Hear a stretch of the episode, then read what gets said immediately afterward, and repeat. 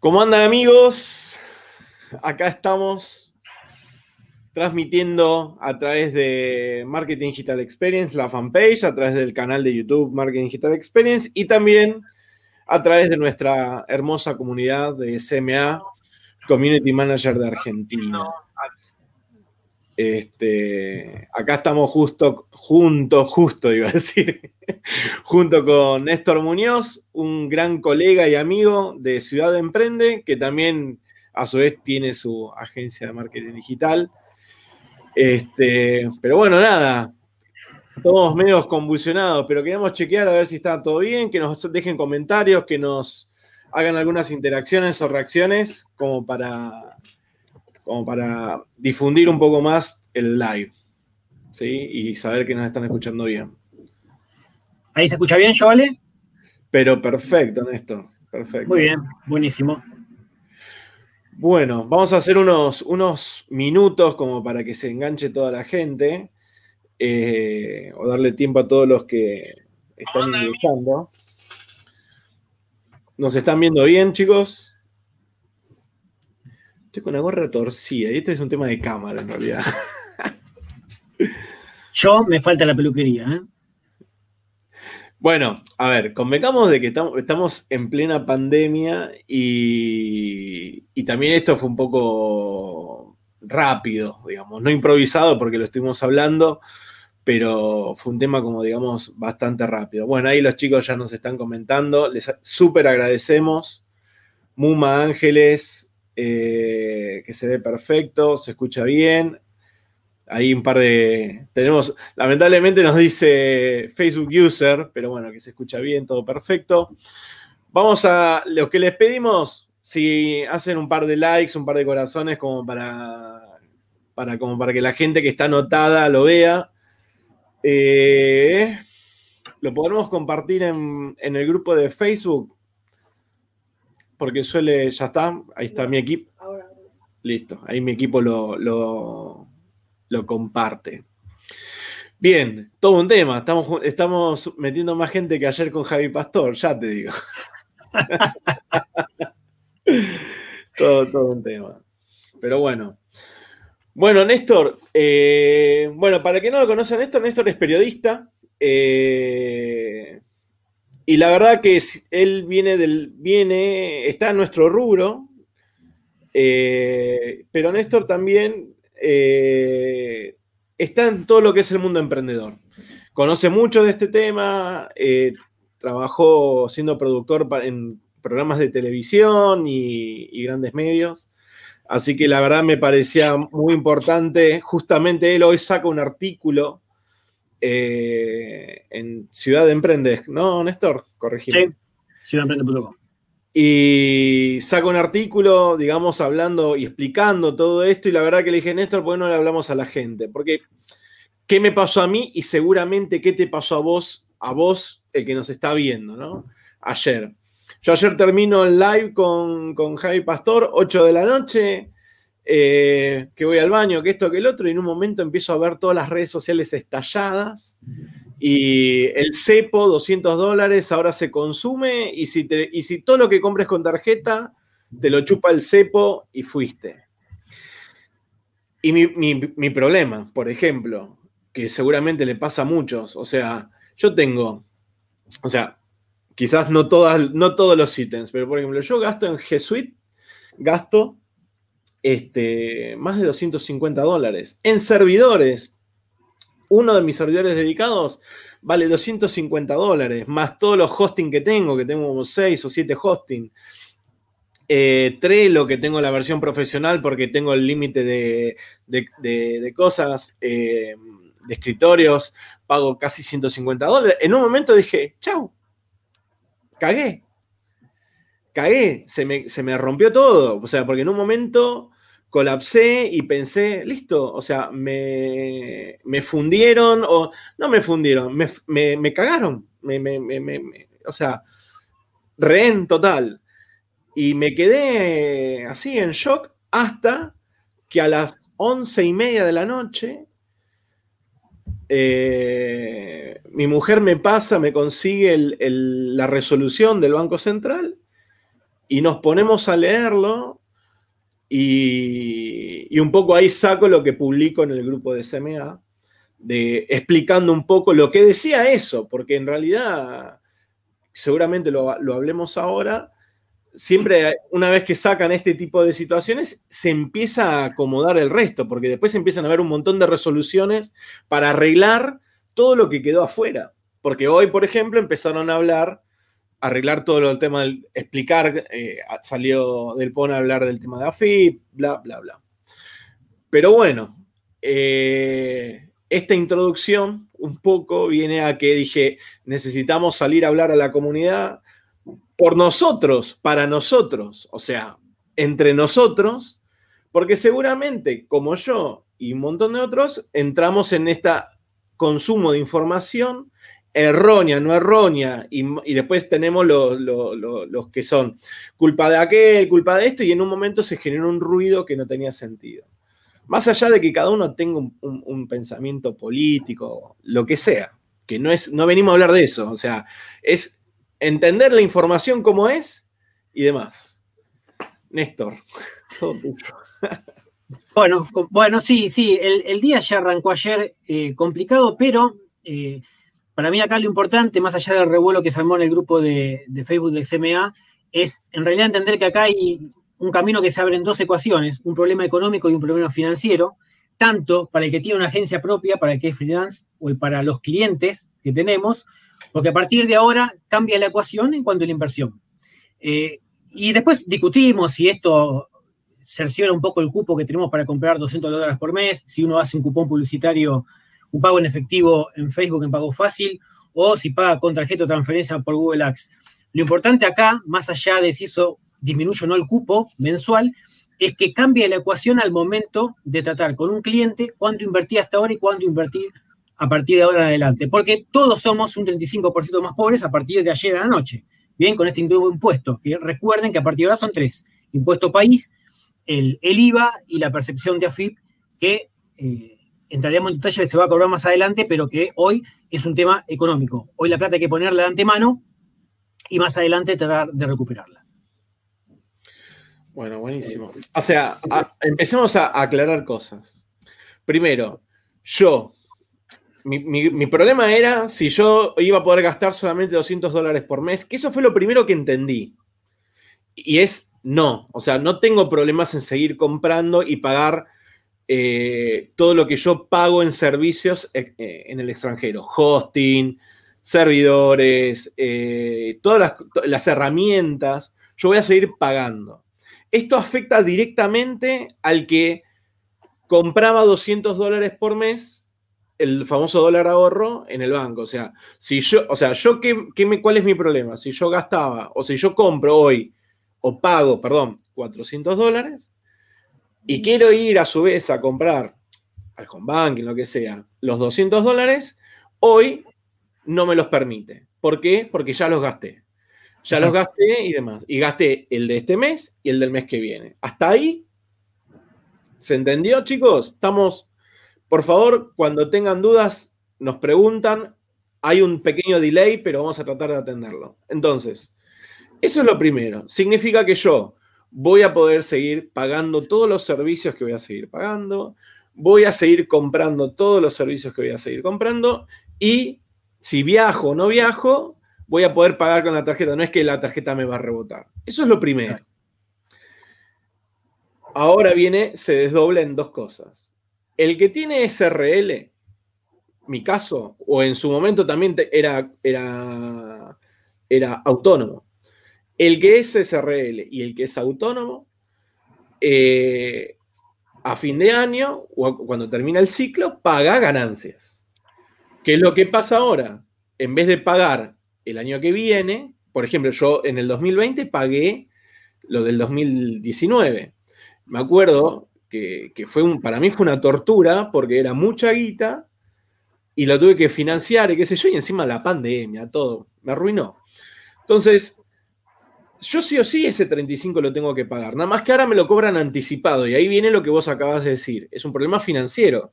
Porque yo antes pateaba la deuda y la financiaba. Total, ese 35% lo voy a pagar en el 2021. Nada más que ahora lo tengo que pagar ahora. Si se quiere, te, te, descuajeringa claramente cualquier tipo de, cuestión financiera. Si querés verlo con unos ojos, que son los ojos que yo veo, que no, tiene, no significa que todo lo tenga que ver igual, a mí me descomprime saber que el año que viene voy a pagar menos. Pero tengo que contar con la guita ahora. Exacto.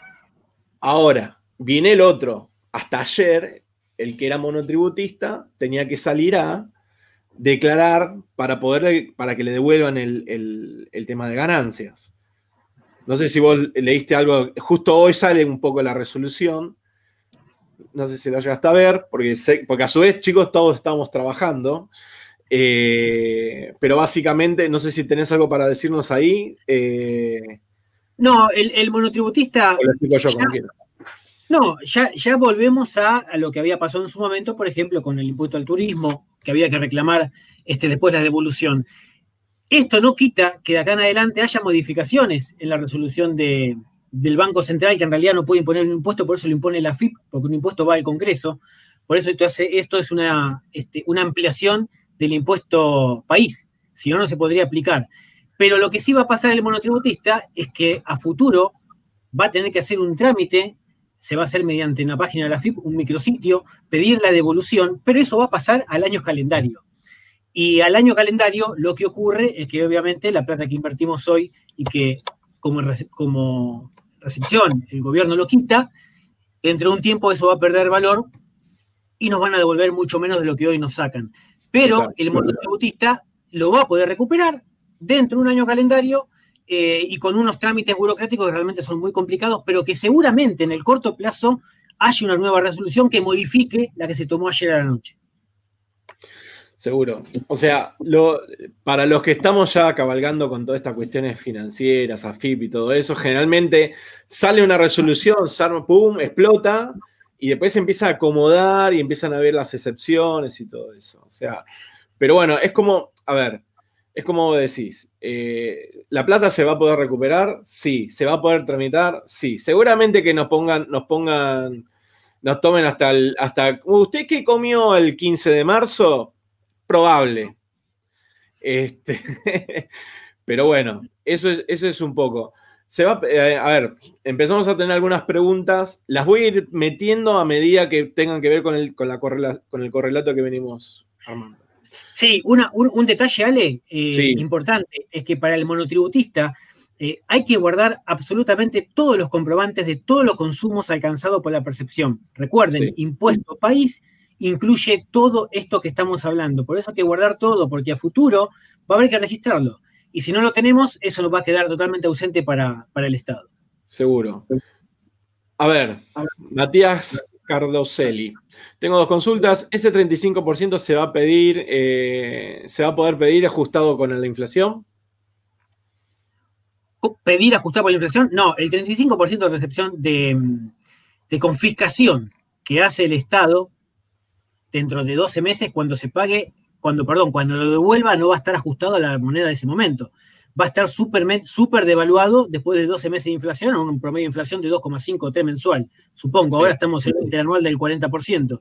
Así que ese valor que vos vas a recibir va a valer un 40% menos si es que tenemos la misma inflación que hoy dentro de 12 meses. O sea, hoy te agarran mil, dentro de un año te van a devolver mil. Exacto, lógicamente es que vale menos esos mil. Nada más que vas a poder comprar menos. Por otro lado, yo tengo clientes que no son monotributistas, son emprendedores. Tienen que absorber ese 35 sin poder recuperarlo.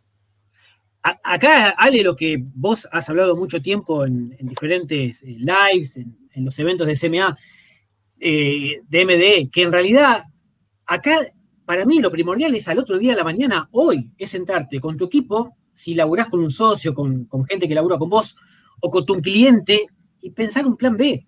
Porque acá hay que ver, el cliente, vamos a bajar la inversión de publicidad porque obviamente el rendimiento de inversión diario disminuye porque el dólar se encarece, el peso se devalúa, con lo cual hay que poner más guita, pero esa más guita ahora te agregan un 25%. Entonces tenemos que ver si el cliente, el emprendedor que labura con lo que vive, porque lo que genera de ganancias es lo que después paga el marketing digital, ¿qué plan hay? ¿Qué hacemos? ¿Cómo reformulamos la, ausencia en la inversión publicitaria de ese 35% que es menos, que va a salir más caro? ¿Con alguna campaña orgánica, con mayor presencia?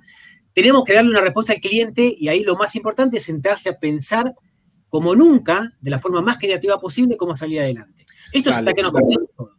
Eso lo, hablamos en un ratito. A ver, respondiéndole a Matías, ¿tienen que absorber ese 35? Sí.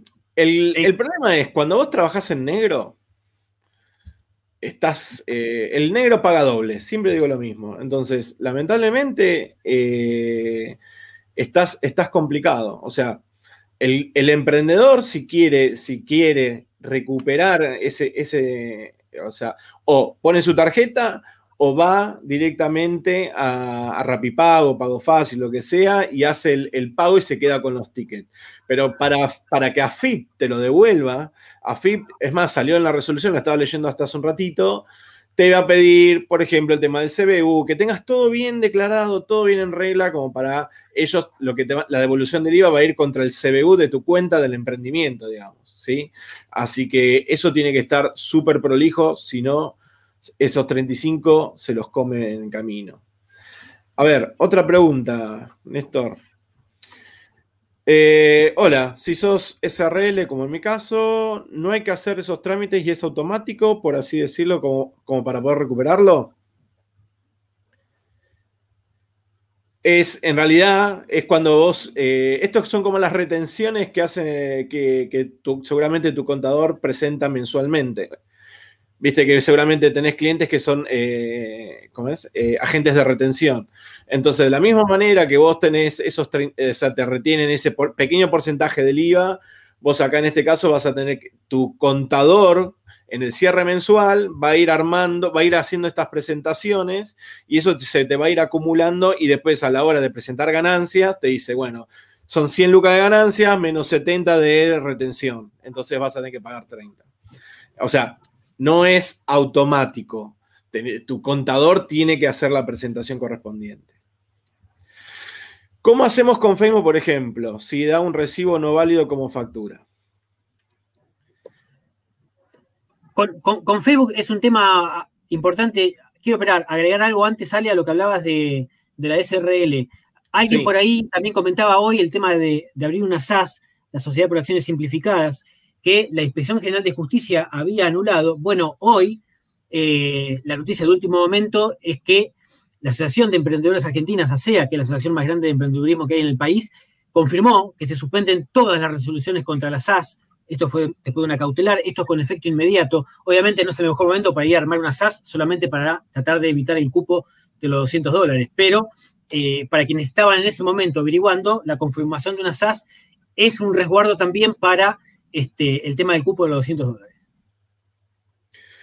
Bien. ¿Cómo hacemos con Facebook, por ejemplo, eh, que da un recibo no válido como factura? En realidad, esto, bueno, explícalo. No, no, no, dale. No, a mí me llegaron muchísimas consultas hoy y de hecho la mayoría de los clientes que hoy no pensaba ir, me tuve que ir a la calle a, ver a todos todo el mundo que decían, bueno, vamos a pagar con un cupón a pago fácil. Bien.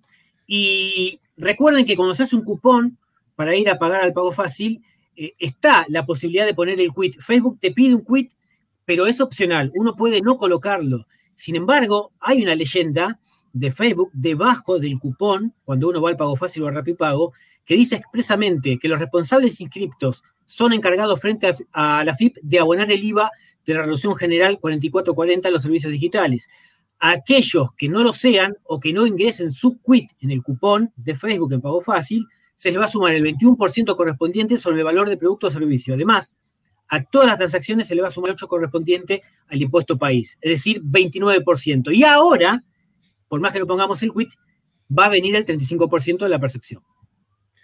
O sea, en castellano. no hay forma de mil pesos en mi cuenta, en mi cuenta, en una campaña mía tenés que ir con los mil pesos y además calcular los 650 pesos que se te van a deducir en cuestiones impositivas. Perfecto. 650. Los mil van a ir neto a la campaña publicitaria, 650 van a los impuestos. Perfecto. Ahora, yo, yo tengo un cliente que me dice, Ale, eh, o sea, el quit tiene que ser el de la persona que va a recuperar el dinero. Sí.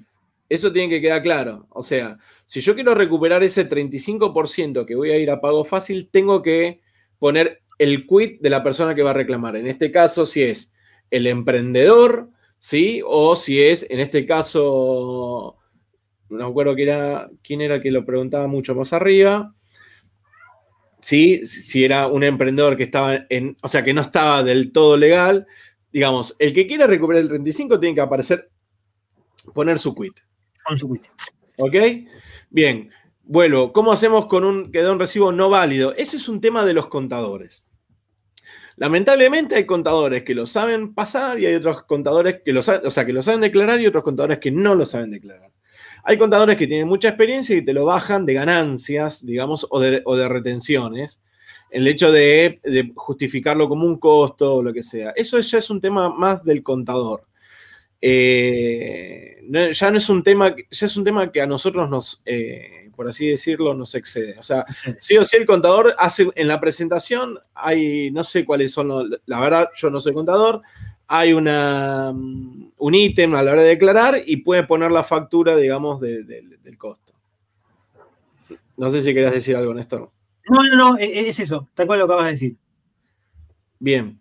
¿Qué papeles debemos guardar los monotributistas?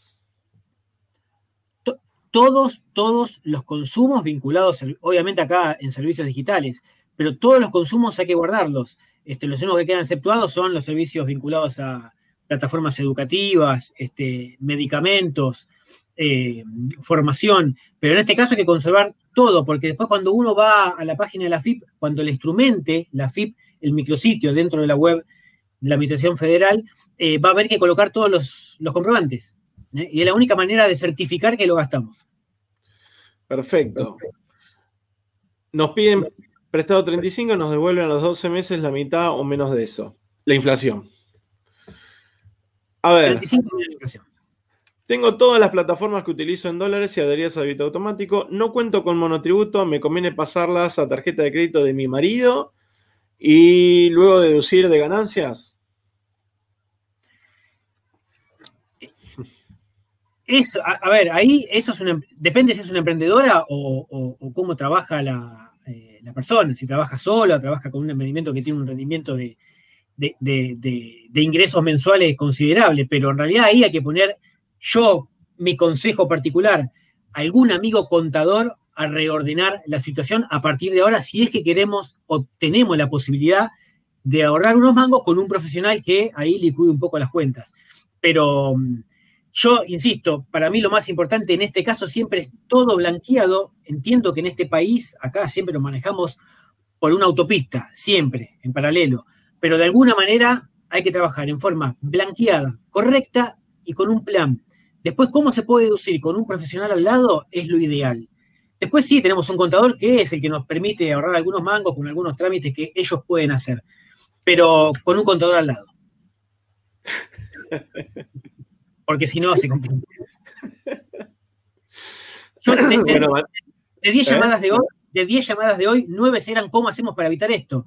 Y hay cosas que en realidad no, se pueden evitar cuando uno tiene que sí o sí poner su quit, el cliente o el propio, para hacer este tipo de, trabajo. Y la mejor manera es buscar la forma de, de, llevarlo adelante con un contador que clarifique las cuentas y de alguna manera haga algún tipo de ahorro. Seguro. Bien, Vane, Gaby, gracias por la buena onda. Romina, ¿cómo hago para recuperar el 21% del IVA que presento en la FIP? ¿Se escucha bien? Sí, sí, se escucha perfecto.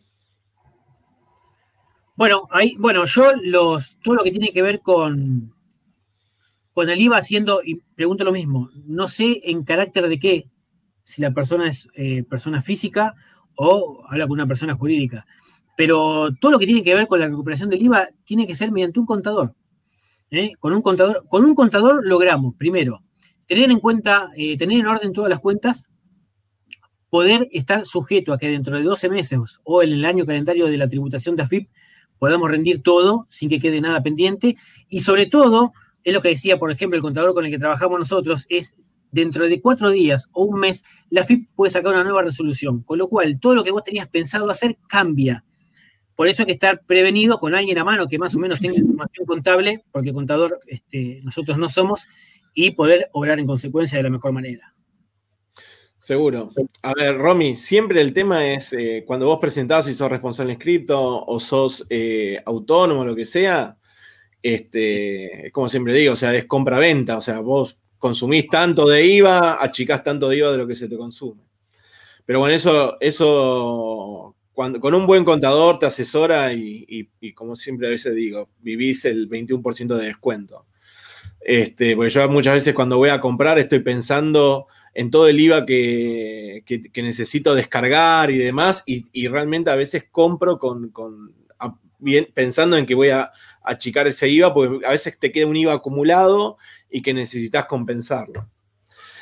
A ver, si se abona, Lore, si se abona publicidad con Prex, ¿no se puede recuperar ese 35? Acá con el tema de las tarjetas eh, paralelas, por así decirlo, como Pioneer y, y, alguna que otra que no están del todo blanqueadas y nosotros no tenemos nada blanqueado y toda esa historia, la realidad es que nos te, obliga a o resignar ese 35% o llevarlo todo a un canal legal. No sé vos, Néstor, ¿qué, pensás? No, lo que, voy, lo que yo voy a decir seguramente no va a, gustar, pero yo lo llevo al canal legal. Eh, si no lo llevo al canal legal, lo hago con una persona al lado que me asesore en cómo no llevarlo al canal legal. Pero yo lo llevo al canal legal, blanqueado y como corresponde y en base a eso tomo una decisión para mí y para el cliente. Sí, el tema de Prex es, eso, es a la misma manera que, usar una tarjeta Pioneer. O sea, te viene la plata de afuera, te queda la tarjeta, lo que pasa es que vos no la tenés blanqueada en Argentina, entonces la realidad es que no puedes ir a reclamarla a nadie, porque esa plata nunca entró, no existe, digamos. Es como abrir una cuenta bancaria afuera, en el exterior. Sí, sí, no existe. Bien, ese cupón no es como un recibo, lo podés poner como gasto y se toma igual para ganancias. Totalmente. O sea, los contadores, cuando es los cupones de Facebook puntualmente, los bajan de ganancias. ¿sí? Bien. Si usamos como método de pago una tarjeta prepaga, por ejemplo, Walla. Néstor. Ojo que, ojo que, sí, ojo que todos, hay muchos eh, medios de pago que actúan como agentes de percepción. Yo no soy contador, aclaro, pero a partir de ahora hay muchos que uno no sabe que actúan como agentes de percepción y creen que no va a pasar y les capturan el impuesto creyendo que, con ese medio de pago este, lo van a eludir. En casi todos los medios de pago, de alguna manera se blanquea. No sé si están preguntando todos por reducir el porcentaje de impuestos que no va a comer o por no cumplir el cupo de los 200 dólares mensuales. Si sacamos el cupo de los 200 dólares mensuales, que creo que acá no tiene que ser el tema de discusión, en la mayoría este, va a estar incluido el 75%. Seguro. Eh, no nos aparece tu nombre, pero Walla sí o sí te va a cobrar el, 35%, porque Walla es, es, una, es una. está habilitada legalmente en Argentina, eh, tributa, está todo, tiene el CBU, o sea, es un banco virtual, por así decirlo, así que eh, te va, o sea, vos vas a pagar y te va a comer el, 30 más el 35. De hecho, todo, medio de pago con CBU ya automáticamente actúa como ente de recepción, de percepción. Bien. Eh, no hago esto con nadie, pero para un cliente uso una tarjeta mía, soy monotributista en Facebook. Cuando le hago la factura, le paso la inversión más el 65, hay que evitar eso. En realidad, bueno, Ale, vos ahora también lo, puedes decir, pero no pongas tu tarjeta, no, no, no financies el, gasto de tu cliente, que lo ponga él con su medio de pago. De hecho, para vos va a ser un problema muy importante a futuro poder rendir la cuenta exacta y que vos no salga perdiendo y vas a seguir perdiendo, lamentablemente ahí. La realidad es que es una, es un, es una, es una, un accionar muy desaconsejable, porque a veces te pueden te duermen. Vos estás vos sos, por así decirlo, lo que yo siempre digo, vos sos socio, vos no sos socio del tipo, vos no podés estar financiándole a la, cosa. O sea, o te pones como financiero y le decís, flaco, ok, yo te pongo la tarjeta y tenés que sacarle una renta a, esa financiación. Porque a la larga sabes que sos, sos prestamista literal, porque si el tipo no te paga, vos, vos tenés que hacerte cargo igual. Entonces, el riesgo lo, estás asumiendo vos y no lo está asumiendo el cliente. Te puedo dar mil ejemplos prácticos de, por qué nunca poner la tarjeta de, situaciones, pero no viene al caso ahora. La realidad es que eh, no le tenés que facturar el 65, sino te tenés que cubrirte financieramente, porque eso después vas a pagar impuestos, vas a pagar un montón de otras cosas, devaluados, o sea que tenés que recuperarte, porque vos a la larga estás pagando el dólar. Entonces, hay que cubrirse bastante bien. Sí, ahí hay un, dato también, es que, eh, que no les pase como le pasó a un colega, que también por financiar a un cliente las campañas publicitarias, en el medio de esa financiación que él puso la tarjeta, el dólar se fue de 20 a 40. Y después cuando le fue a reclamar al cliente, che, escúchame, el dólar se fue al doble y yo te estoy financiando las campañas publicitarias, no le dio más bola y tuvo que poner toda la plata a él. No, no olvídate es, una, es meter la cabeza en la guillotina. A ver, eh, no, pueden jugar a ser empresarios con, un community manager o con, alguien. O sea, si vos me decís, flaco, eh, no sé, tenés, tenés toda una empresa montada y, sos, y, bancás y la bancás, no hay ningún problema. Pero ¿sabes qué? Cuando vos vayas el fin de semana al supermercado a pagar con la tarjeta, no podés, no gastar todo porque tenés un pedacito que tenés que financiarle a tu cliente. O sea, es una cosa loco. Mientras tu cliente está con su tarjeta de crédito libre, digamos. No, eso no, va. Bien, recién la, app de Mercado Pago salió un mensaje que dice, por el momento no podré pagar servicios digitales. Todos ahora están ajustando todo, a la resolución nueva. Todas las plataformas están ajustando a la resolución nueva. Así que, que ahora está todo parado, está todo suspendido, ni siquiera para comprar los famosos 200 dólares o lo que te quede por comprar, pero están todos ajustando, porque están todos desarrollando todo el proceso de desarrollo de la aplicación, del, ajuste de la fórmula y la ecuación, y también la integración para el control de la FIP, claramente, más mercado pago. Así que te, diría que mercado pago va a destrabar antes que Walla y antes que cualquier otro, me parece. Eh, ¿Qué más? O sea, todo esto con la tarjeta, con las tarjetas prepagas, entiendo. ¿Qué más? Yo soy monotributista y la tarjeta que uso es de mi vieja. ¿Se puede después deducir de ganancias? No. No, directamente no. Porque está a nombre de tu mamá. Este, la madre, tu mamá tendría que hacer reclamo. Acá me, apuntan, la que lleva adelante los números. Este, sí, claro, el titular, del medio de pago es el que hace el trámite después en la fin. Lo recuperas, Micaela, lo recuperas con tu eh, CF deriva. ¿Qué sería CF deriva? Eh, pero tenés que ser responsable inscripto. CF del IVA. Ah, no, ahí corrigió. DF del IVA. Eh, declaración fiscal. Bien, estaban respondiendo, se están respondiendo entre ellos. Y nosotros estamos tomando todas las preguntas así a, pleno. ¿Nos conviene pasar a dólares nuestro trabajo? Eh, María Ángeles, la realidad es que, sí. A ver, las plataformas eh, pagan en. Vos podés. A ver, vos, por ejemplo, Facebook. Vos, Facebook, podés ponerle en la moneda que vos quieras y te sientas cómoda. Pero Facebook siempre te va a cobrar en dólares desde Dublín. ¿Se entiende? Entonces, por más que vos pongas eh, en, la moneda que quieras, siempre se te va a cobrar en dólares. Ahora, hay una realidad. Yo siempre digo, siempre recomiendo lo, mismo en mis cursos. Digo, metan todo en dólares.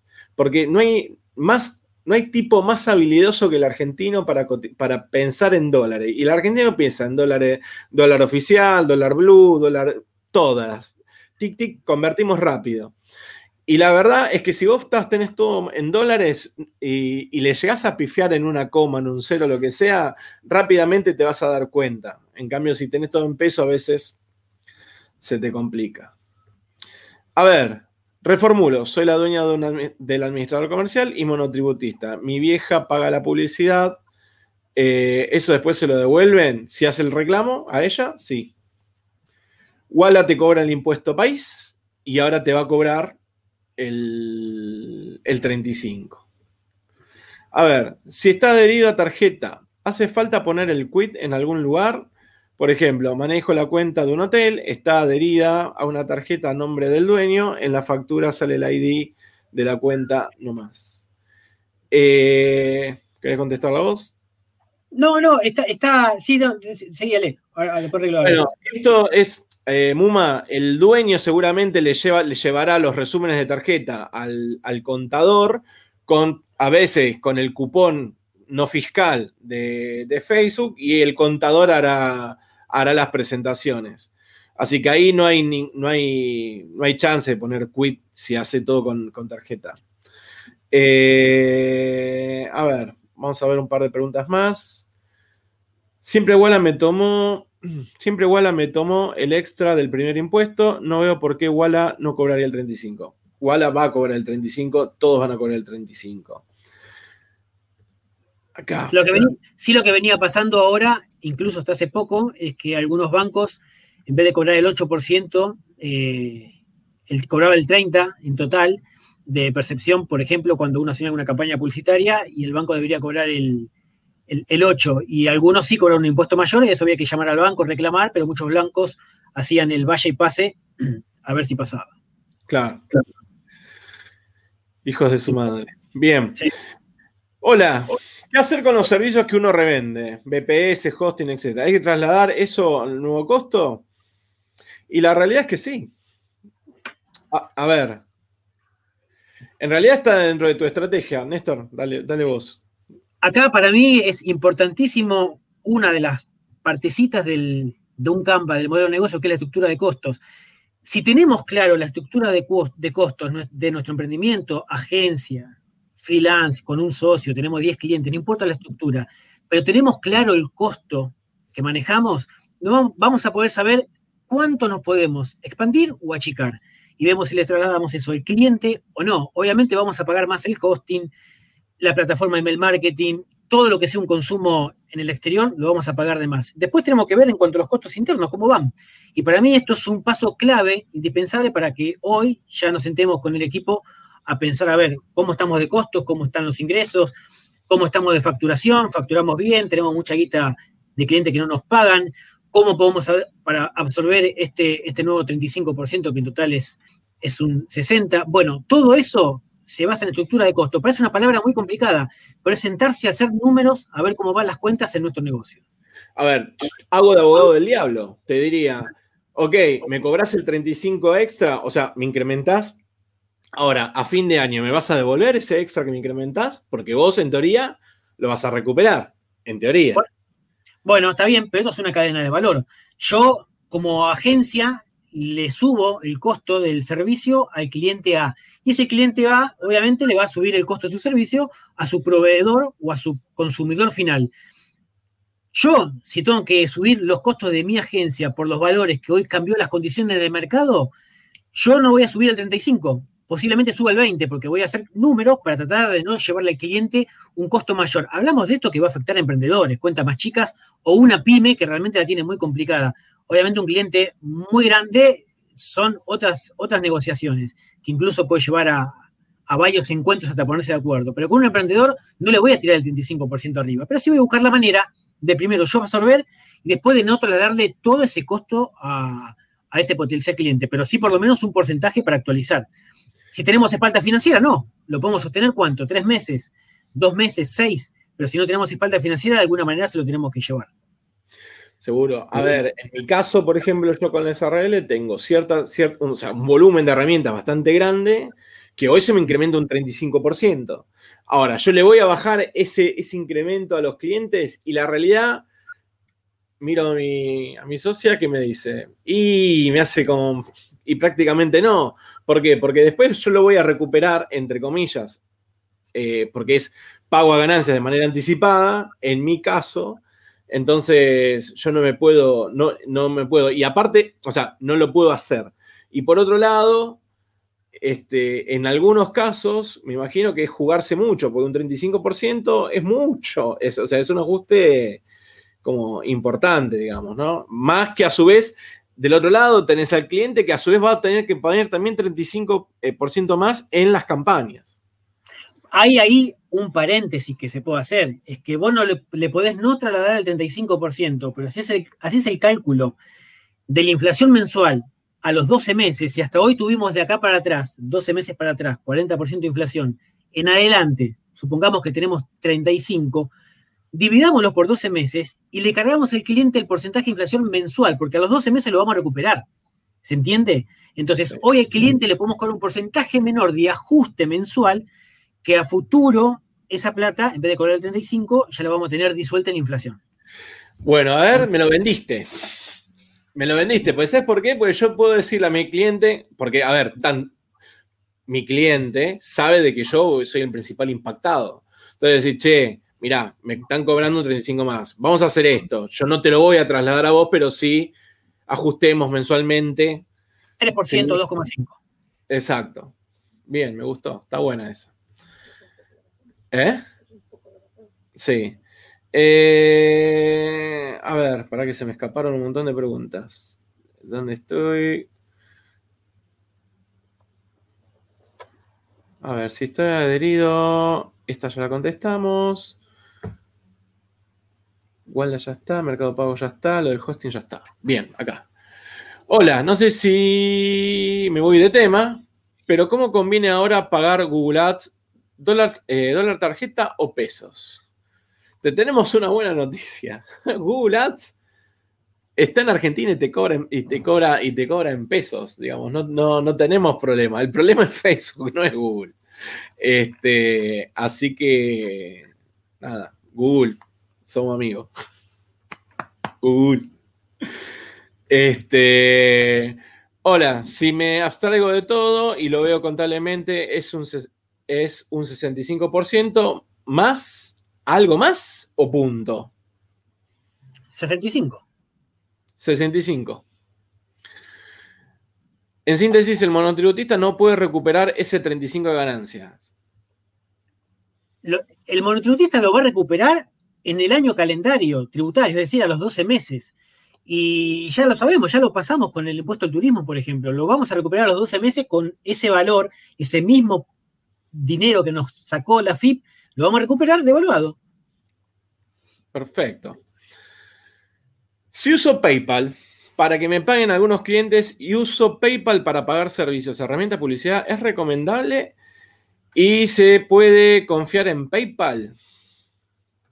A ver, la, lo legal es que PayPal, vos todo lo que cobres en PayPal, tenés, eh, si vos cobras en PayPal, no lo facturás y te quedó ahí, Hoy te diría que estás jugando en el, filo. ¿Por qué? Porque PayPal le está rindiendo a FIP. Entonces, lo que dice AFIP es, todo lo que vos cobres por cualquier plataforma, o sea, por PayPal, tenés que especificar, tenés cinco días para especificarlo. Y eso es bajarlo al banco. Muchos no lo hacen, son montos chicos, AFIP siempre tiene como una especie de línea donde de acá para abajo no juega nadie, pero eh, eso no siempre es así. O sea, el día que quieran automatizar a todo y quieran mandar así de un borrón todo, a todos nos llega la carta de documento diciendo, usted tiene la cuenta tal, ingresó desde tal fecha a tal fecha, tanta guita, venga y pague los impuestos. Algún día eso, creo, espero, toco madera, va a pasar y eso va a ser un drama. Ahora, si vos cobraste por PayPal pero facturaste, mandaste una factura de exportación, ahí sí estás obligado a, a, especificar eso que vos facturaste, porque AFIP le es como que dice, para, este muchacho facturó, pero no me, pero no me, ¿cómo es que se llama? No me metió la platita. Es todo un tema ese. Ahora, suponete que no facturaste y que la tenés en el limbo, eh, vos vas a poder cobrar y pagar servicios o lo que sea, pero asegúrate de que no esté traqueada, o sea, que no sea un PayPal argentino. O sea, hay un montón de variantes como para tener eso, para tener eso, si se quiere, regulado. No sé, eh, Néstor, si querés tirar algún centro. Este que es primo tuyo. salvo, que utilice el, saldo de PayPal para, pagar cosas que están dentro del limbo, sí, no hay problema, pero después no después lo va a tener que... Una factura de exportación es un servicio que tiene que estar tributado, no, no queda otra. Después en algún momento te vas a encontrar con que eh, hagas, pidas un préstamo o te hagan una transferencia y se te van a deducir de tu cuenta bancaria mágicamente X plata porque el Estado decidió hacerlo ya que no lo hiciste antes. Sí. Lo hacemos por vos, no te preocupes. Yo cobro por vos. Sí. Lorena, volviendo al tema presupuestos, ¿ustedes pasan índice dólar eh, especificado, hablo de honorarios, o directamente en dólares? A ver, yo paso de las dos. Dependiendo del tipo de cliente y la envergadura del cliente y el riesgo del cliente, paso o especificado o paso con paso especificado. A veces tomo dólar futuro. El dólar futuro en Argentina es un raro. Y, y ¿cómo es que se llama? Y, lo otro es que a veces sí, eh, cotizo en dólares. Cuando tengo mucha, mucha estructura de costos que es toda dolarizada, por ejemplo, yo tengo herramientas de SEO, de esto, del otro, todo, todo dólar, dólar, dólar, dólar. Y lo paso en dólares. Este, a ver, yo creo que hay que romper un poco el tabú del tema de cobrar en dólares y después a la hora de que te paguen te, lo conviertan a pesos. Los clientes están acostumbrados a pagar en dólares. la mayoría de los clientes tienen Netflix, tienen un montón de servicios dolarizados. El tema es que a veces nosotros nos agarra como una especie de pudor a la hora de, cotizar en dólares. Y a veces los clientes también dicen, a veces también está que el cliente a veces se quiere resistir a pagar en dólares o recibir una cotización en dólares porque eh, se asusta tenemos las dos situaciones. La verdad es que hay que, hay que nivelar. O sea, yo, yo tengo, nosotros tenemos gente en Argentina y gente que está afuera. Pero también tengo un montón de, costos que son todos dolarizados. Seguramente vos, Lore, también tendrás un montón de costos dolarizados. Entonces ahí tenés que más o menos ir viendo. Seguramente vos tendrás un plan de, crecimiento y, hay empresas que cuando vos le hablas en peso ya te están pensando en dólares. Eh, así que yo trato, trato siempre de pasar en, dólares o cubrirme en pesos como para si llega a pasar alguna devaluación o algo, eh, estar mínimamente cubierto y tratar de perder lo menos posible. No sé, Néstor, vos, ¿cómo haces con tu agencia? Sí, no, exactamente igual, porque para mí eso siempre depende de la magnitud del cliente y, por ejemplo, al tener lo mismo, muchos los insumos y las aplicaciones, membresías que tenemos en dólares, cuando entra un cliente, a ese cliente le utilizamos todas las aplicaciones y membresías y herramientas que utilizamos en dólares, bueno, ¿cuáles? Esas cuales se las sumamos al presupuesto y ahí sale el número final. Pero a un emprendedor, a una pyme que está en el Gran Buenos Aires, que tiene 10 empleados y que la está piloteando, no le voy a dolarizar con un dólar futuro, que es un instrumento timbero total. Le paso especificado. Y un cliente gigantesco, lamentablemente es así, uno lo mide con esa vara un cliente mucho más grande, bueno, sí, incluyo todo el pack de herramientas que utilizamos, el costo dolarizado y va al dólar al día de la fecha. Igual Néstor cotiza en yenes, pero bueno. Ojalá. Este, Rocío, ¿el cálculo es 65% o 30 más 35? El presupuesto que querramos destinar a una pauta publicitaria. El número cierra, el, número total es 65%. El, el 35 la percepción de AFIP, eh, IVA y el impuesto país. Da en total 65% más. No, no, hay que hacerla tan complicada, creo que ahí tenemos que ir a lo, a lo más básico de todo. Cada costo que teníamos acá el día de ayer en la noche sube en 65% y en base a ahí, en base a eso, hacer los, los números. Seguro. Tarek, muy, muy útil este tipo de charlas, gracias. Gracias a vos, Tarek, por estar. Suscríbanse, chicos, suscríbanse al canal, todos los que están en el YouTube este, vayan suscribiendo. Santi, la resolución aplica para Face y también para Google Ads. Digo eh, porque Google está radicada en Argentina. Sí, ya lo respondiste recién. Google tiene personalidad eh, jurídica en Argentina. Este, acá el problema principal es la, la, inversión publicitaria que se va en Facebook, en Instagram, lógicamente lo mismo, eh, y el costo que genera más todas las herramientas eh, añadidas, plataforma y marketing. Ya hoy muchos están pensando y dicen, bueno, me voy de, de, una plataforma, no sé, MailChimp que tenía en dólares y me voy a, a, una de facturación nacional. Sí, cobra en pesos y se acabó la discusión. Eh, muchos están migrando en cuestión de urgencia. Yo creo que esto incluso es momentáneo en dos o tres meses uno se vuelve a reacomodar a otra economía, es cierto, pero uno, el cimbronazo ya lo pasamos del 20 a 40, lo pasamos con, con dos o tres devaluaciones anteriores. Ahora está pasando lo mismo, porque técnicamente eso es una devaluación, pero en, dos o tres meses nos volvemos a reacomodar. Va a ser un poco más duro de nuevo, pero de alguna manera, sin entrar en tantos cambios drásticos, esperar un poco y pensar en frío qué es lo que vamos a hacer. Seguro. A ver, básicamente, Santi, eh, la, crítica que a veces hay es que Google te cobra en pesos y Facebook te está cobrando en dólares y a su vez Facebook tiene oficinas acá. Este, pero bueno, nada. O sea, todo esto corre para cualquier servicio que te cobra en pesos saliendo. O sea, cada dólar que salga de Argentina a pagar algo afuera, te clavan el S35 extra. Eh, a mí me cobra en dólares Google la tarjeta. A ver, hay que ver qué servicio tenés. Por ejemplo, yo pago G Suite con dólares, en dólares, y Google AdWords eh, en, digamos, en pesos. Ahí tendrías que llamar, si es que vos estás pagando Google AdWords, ¿sí? Eh, en dólares, cosa que es muy raro, llama directamente al 0800 de Google que está ahí en el grupo de SMA, dentro del grupo de SMA, post fijado, en la parte de, las, reglas del grupo, abajo está el teléfono de Google para llamar directamente. Igual entrando a Google Ads, soporte, tenés el teléfono, ¿llamás o te llaman? Es espectacular el soporte de Google. Eh, hagamos un paro virtual. Ah. Algunos lo propusieron. Gracias por explicar todo no solo a mí, sino también a Néstor, que se copó. Este, bueno, gracias por el vivo. Alta data. Eh, interesante lo de sacarse el poder de cobrar en dólares. Flavio Meli, un amigo. Yo trabajo con clientes en España y les cobro IVA eh, y todo dólar izado. Y todo dolarizado. Entendí, dólar izado, digo, habrá dicho alzado. No, bueno, buenísimo. Yo también, dice, yo también trabajo con clientes de España, pero perfecto. Eh, Flavio Meli, ¿algún dato sobre qué va a pasar con eh, el dólar que te paga Western Union por publicidad de AdSense? sé que ya no lo va a hacer, pero tenemos hasta fin de año. En teoría, Western Union, bueno, dejó de trabajar con, con, AdSense. Yo no sabía que estaba hasta fin de año. Yo creía que estaba ahora hasta acá, hasta fin de mes. Eh, la realidad, la realidad es que no lo sé. Averiguo, no sé vos, Néstor.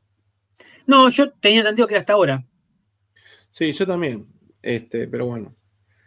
No, no te sé decir, Flavio. Ahí no, es off topic para nosotros. Eh, pero el 35 va sobre el costo, Romina. Pero el 35 va sobre el costo de Facebook o sobre el, o sobre el costo de Facebook más impuesto país. No, sobre el costo. ¿Sí? Sobre los mil. No es sobre los 1.300 que sería con el, con el impuesto. Claro. Este, más, más simple es 65% de los 1.000. Así, así va a ser mucho más simple. Bien. Eh, ¿Qué más? Y acá una última pregunta. Las publicidades de Facebook y Google ya venían con el 21, más el 30 impuesto país. Ahora se le somos el 35, pero eso ya lo explicaron. Google cobra en pesos, este, así que directamente ahí no vas a tener problema. Facebook eh, sí te cobra en dólares, y ahí sí vas a tener que tener el 35. Si Google te cobra el, ese 35, lo vamos a saber recién ahora las primeras facturas cuando empiecen a caer. Y ahí deberíamos de, llamar y ver y averiguar. Este, la realidad es que Google te cobra en pesos y nada más. Eh, justo iba a preguntar lo de G Suite. Sí, yo lloro. es el, uno de los costos más caros que tengo. Bueno, a ver, mientras la gente. Ahí liqueamos todas las preguntas. Mientras la gente pregunta, a mí me gustaría, Néstor, eh, porque un poco lo que, lo que planteamos en, el, en el live es, o sea, cómo o sea, cómo impacta en, nuestro trabajo, ¿no? O sea, porque la realidad es que yo hoy, a la mañana me despierto, llamo a mi equipo, a todos los coordinadores, le digo, a todos los que son eh, project leader o gerentes de proyecto, le digo, chicos, empecemos a estar atentos con nuestros clientes, porque tenemos clientes más grandes, clientes más chicos, pero básicamente los de Argentina, porque van a tener un cimbronazo a la hora de eh, el pago de, el pago de, cosas, de, las pautas publicitarias, lo que sea.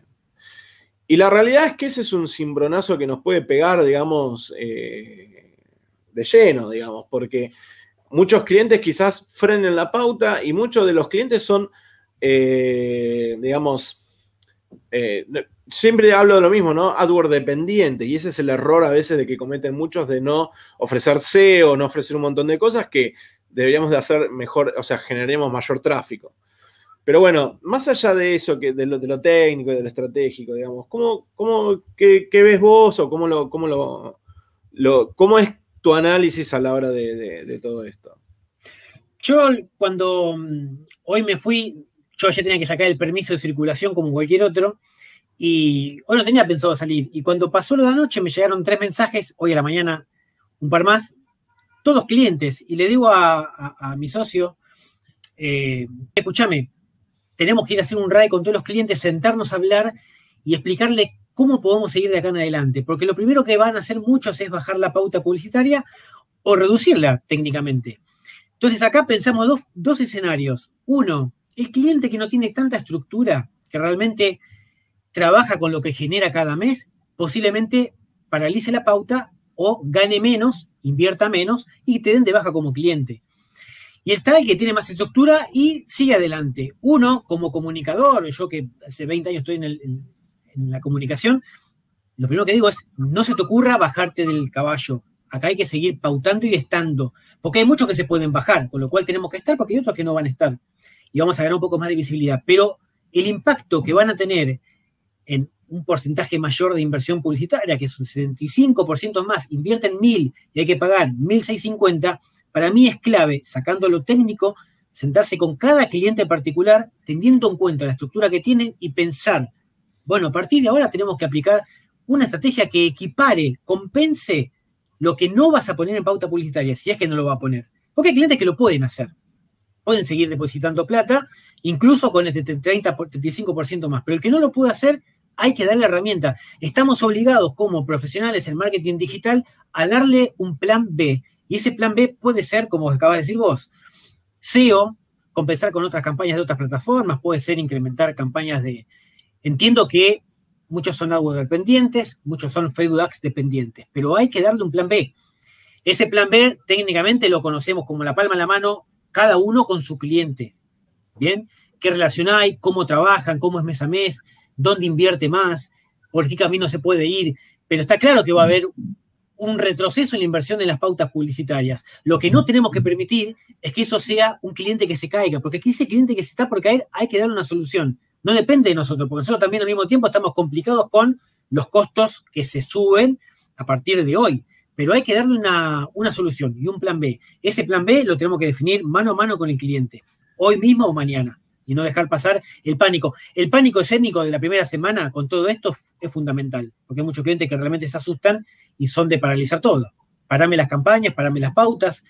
En realidad hay que pensar un poco en frío, insisto, yo digo lo mismo, hacerse un café, sentarse, pensar y bueno, a ver cómo seguimos a partir de ahora. Totalmente. Sí, a ver, yo creo, yo siempre hablo de, eh, a ver, en todo este, este, este tiempo, en, los lives, en las entrevistas que, me hicieron, siempre explico lo mismo. El gran error de las empresas fue desconectarse de su público.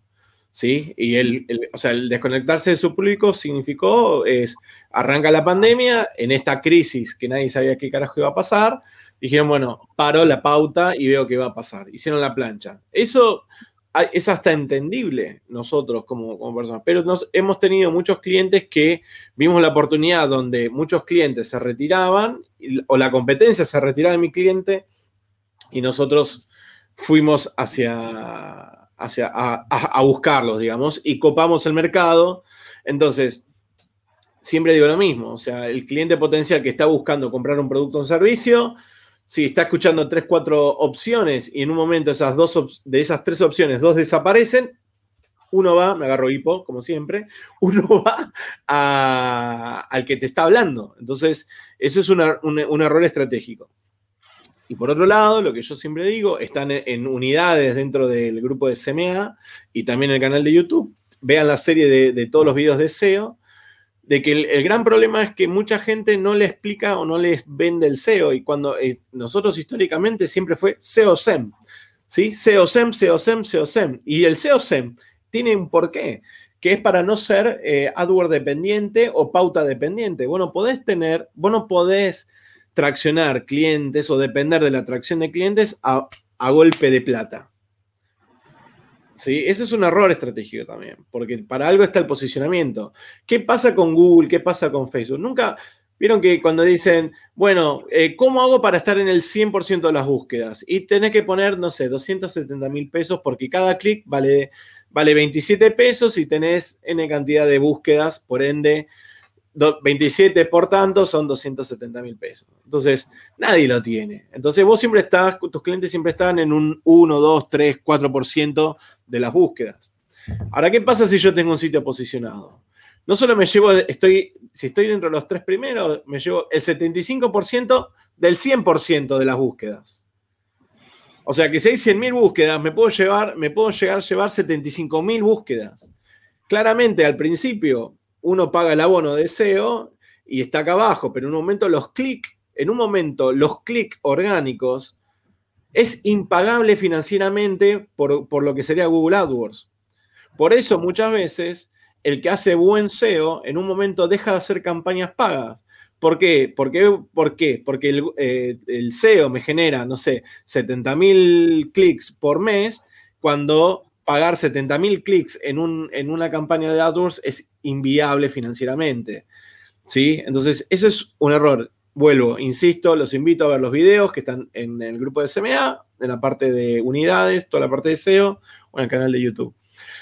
Ese es, esa sería como, digamos, eh, parte de la, de la, estrategia a la hora de, de, armar, digamos, un poco el coso. O sea, si viene un cliente y me dice, che, eh, yo no quiero pagar más. Nosotros tenemos un cliente que, que, invierte casi medio millón de pesos por mes. Este, o sea, no creo que el tipo tenga problemas. O sea, no te digo el tipo vaya a poner un 35% más, sino que creo que va, que se le va a achicar un poco el costo, va a achicar un poco, digamos, su, su, su performance, pero nada más. No le va a impactar, digamos, de lleno. Pero el que pone poca plata, 5 mil pesos, 3 mil pesos, y ahí está medio complicado. Sí, yo ahí, Ale, te agrego una cosa que para mí es clave, que estamos a 16 de septiembre y estamos por entrar en el último trimestre del año, con salida de pandemia y fiestas que están por, en un mes ya empezamos a ver las góndolas con productos de Navidad. Digo, es clave que si en los próximos tres meses, por ejemplo, cliente tipo va a bajar, va a reducir la, el porcentaje de inversión publicitaria un 10%, un 20%, no, no el 35%, pone un 10 más y baja un 20%, sabiendo que en esos tres meses va a caer un poco la, la, la, el porcentaje de inversión publicitaria, compensemos y, y, forcemos las acciones, porque hay muchos clientes, como decimos, que dependen exclusivamente del clic pago. Y tranquilamente podríamos haber hecho un trabajo que no se hizo por estar amesetados, tranquilos, porque hay pauta publicitaria por detrás y una buena pauta. Eh, no se Exacto. Y a esto a veces impone a la fuerza que el cliente y la agencia o el emprendedor o el freelance empiece a trabajar otras acciones el SEO, el email marketing, que sigue teniendo una tasa de efectividad enorme, el correo electrónico, pese al avance de todo lo, de todo lo demás. Por eso es importantísimo. Esto puede ser, dentro de todo lo negativo, algo positivo, que nos obligue a trabajar el SEO. Yo vi parte de, de tus, de tus lives de SEO y están buenísimos. Y de ahí se puede sacar mucha información para aplicar a un cliente que nunca lo hizo. ¿Por qué no viste todo? Ahí, Santi, sí, lo, ahí justo Santi nos aclara. Dice, cuidado con los porcentajes, no se suman. Sí, lo explicamos recién. O sea, no es 100 más 30 más 35, o sea, 175, no, es 100 más 65, digamos. ¿Sí? Este, Tarek, muy bueno el armar el plan B, eh, mirar para adelante, ese es el camino. Eh, Pilar, en el caso de los microclientes, ¿qué recomiendan? A ver, se la dejo pensar un poco a Néstor. Yo te voy a contestar algo rápido, que es empezar a pensar en, en, escalar. Porque la realidad es esta. Un microcliente es, una alta rotación, un consumo de energía altísimo a la hora de educar cliente. Y yo te puedo asegurar de que vos, cuando escales de cliente a un cliente mucho más grande, se te va vas a hacer exactamente el mismo trabajo técnico, el mismo, o menor, porque ya el cliente, el cliente no te va a venir con pedidos de quiero 10 historias por día, 5 no sé qué, hablemos, hagamos sorteos, tiremos garrapiñada.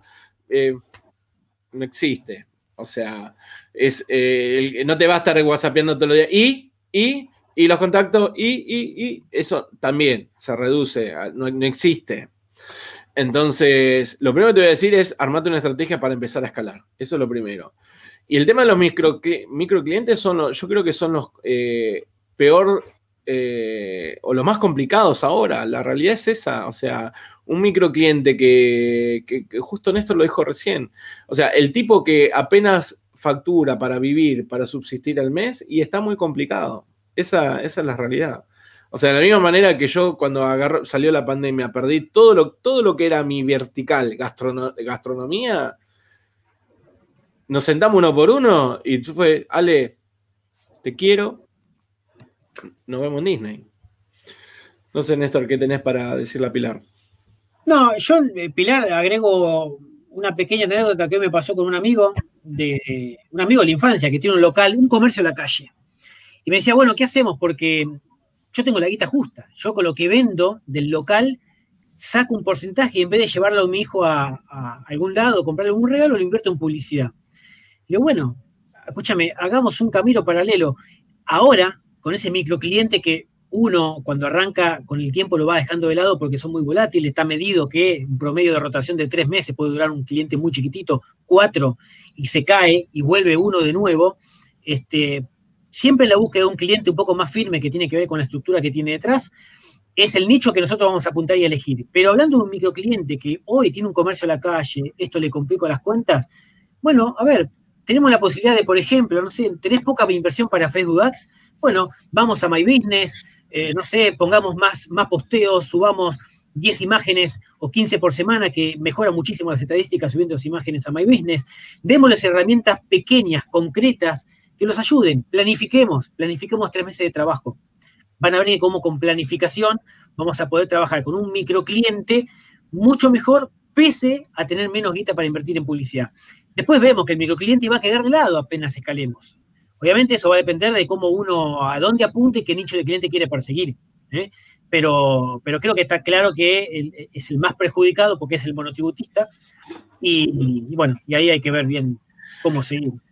A ver, ante momentos de incertidumbre, lo que se necesita es liderazgo. ¿Sí? O sea, la fórmula de matar la incertidumbre es liderazgo. Cuando pasa lo de la pandemia, sale el presidente y habla y mostró liderazgo y todos nos quedamos como tranquilos. Dijo, muchachos, estamos todos acá, a casa. Y todos, por así decirlo, quedamos como tranquilos. Ahora, en este caso, nosotros somos los, los, los responsables de calmar a nuestro cliente. Acá lo hablo mucho en los podcasts, básicamente, que es la actitud que nosotros tenemos ante el cliente. ¿Somos empleados del cliente o somos consultores del cliente?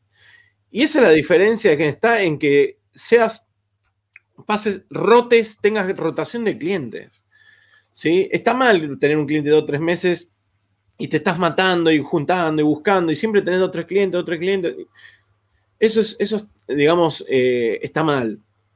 O sea, el que, el que vive eso se tiene que parar y decir, bueno, para, ¿por qué? Y el por qué es porque a veces la gente no tiene resultados. El cliente que tiene, yo siempre digo lo mismo, si vos le das resultado al cliente, el cliente no te deja. Esa es la ley máxima. ¿Sí? Así. Si el cliente tiene resultado, el cliente no te deja. Primero, grábatelo a fuego. Entonces, ok, ¿cómo llego ahí? En el cómo llego ahí es que vos tenés que tomar liderazgo. No puede ser el tipo que te diga lo que necesita, porque el que sabe marketing somos nosotros, no el cliente. ¿Sí? El tipo puede saber un montón de cosas, lo que sea. Para lo que voy es, él se tiene que quedar a su negocio y nosotros conectar el negocio con los sus clientes potenciales. ¿Ok? Ahora, nosotros tenemos que sentar con nuestro cliente y decirle, bueno, mira, el escenario es este. Somos consultores, no somos, no tenemos que ir como con, con el, ¿y qué querés que hagamos? ¿Y qué podemos hacer? ¿Y qué? No, sumiso no, somos, tenemos que tomar control y decir, bueno, mira, este es el escenario. Vos lo que venís invirtiendo, ahora se te va a incrementar esto vamos a lograr esto. O sea, vos le mostrás y él saca sus números, sus cuentas y verás si lo puede bancar o no, o lo que sea, Pero vos también, como dice Néstor, el plan B, o sea, bueno, tenemos esta y esta es la alternativa. O podemos hacer esto, o podemos trabajar esto. Sí, podemos invertir acá, podemos invertir allá, podemos hacer algo de Google, si es que corresponde hacer Google. ¿sí? No se olviden que la intención de compra está en Google, no está en Facebook. Entonces, digo, tenemos como ciertas variantes a la hora de trabajar. Y el otro, el otro tema es este, darle estas alternativas. Queremos hacer SEO, trabajemos Google, eh, Google My Business, SEO local, lo que sea. A ver, ahí tenemos una preguntita. ¿Creen que es posible, eh, crees que ah, creen que un posible panorama es la mayor consideración de trabajo a freelancers en el exterior? Si estás con ganas de, buscar trabajo en el exterior, es una posibilidad. Hoy se busca mucho mano de obra barata acá. Eh, está claro que no creamos que nos van a pagar fortuna un mexicano o en España o en Suecia. Eh, te van a pagar sabiendo con la información que hay al valor de acá, un poco mejor quizás. Pero para mí, si estás arrancando o estás en alguna etapa de cambio, consolidate acá y después anda a buscar clientes afuera, pero no es la panacea, ¿eh? clientes afuera, a mi criterio, no sé, Ale, eh, no te garantiza este, que vayas a trabajar por mucho más ingresos que, con los de acá. No, a ver, eh, yo creo que hay varios mitos ahí. El, ¿Trabajar para el exterior? Sí, trabajar para el exterior. Para Estados Unidos, para Australia. Ya está. a ver, eh, el español que te está buscando quiere pagarte lo que vos no vas a querer cobrar. ¿Sí? Un, español eh, cobra quizás mil euros o lo que sea y se paga, se paga su alquiler, se paga sus cosas, 1.500 dólares, lo que sea. Ahora, eso por tener un tipo contratado. No te va a pagar 1.500 dólares, no te va a pagar 1.000 dólares, no te va a pagar 600 dólares, no te va a pagar 500 dólares. O sea, no lo va a hacer, no, no va a pasar, no va a pasar.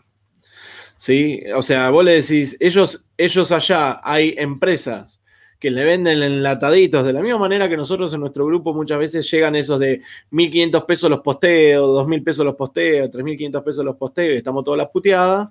En España pasa exactamente lo mismo, por 200 euros tienen un pack, por así decirlo, de SEO, redes y, no sé cuántas cosas más.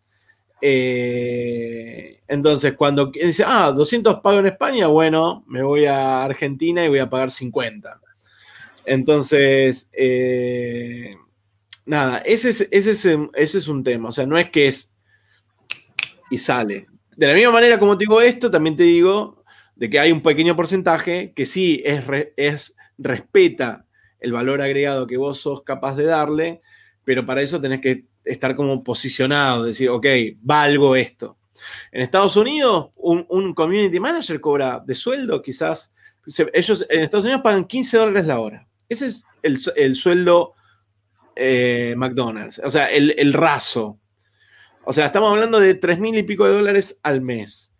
Entonces sí, ahí vas a poder quizás pagar, sacar un abono de mil dólares. Pero no es lo mismo New York que, que, Miami, Florida o todo lo que es eh, California, costa este de Estados Unidos, donde hablan todos castellano.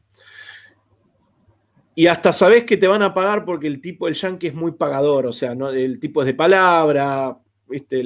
todo lo que es el mundo anglosajón, nada que ver al mundo habla hispana.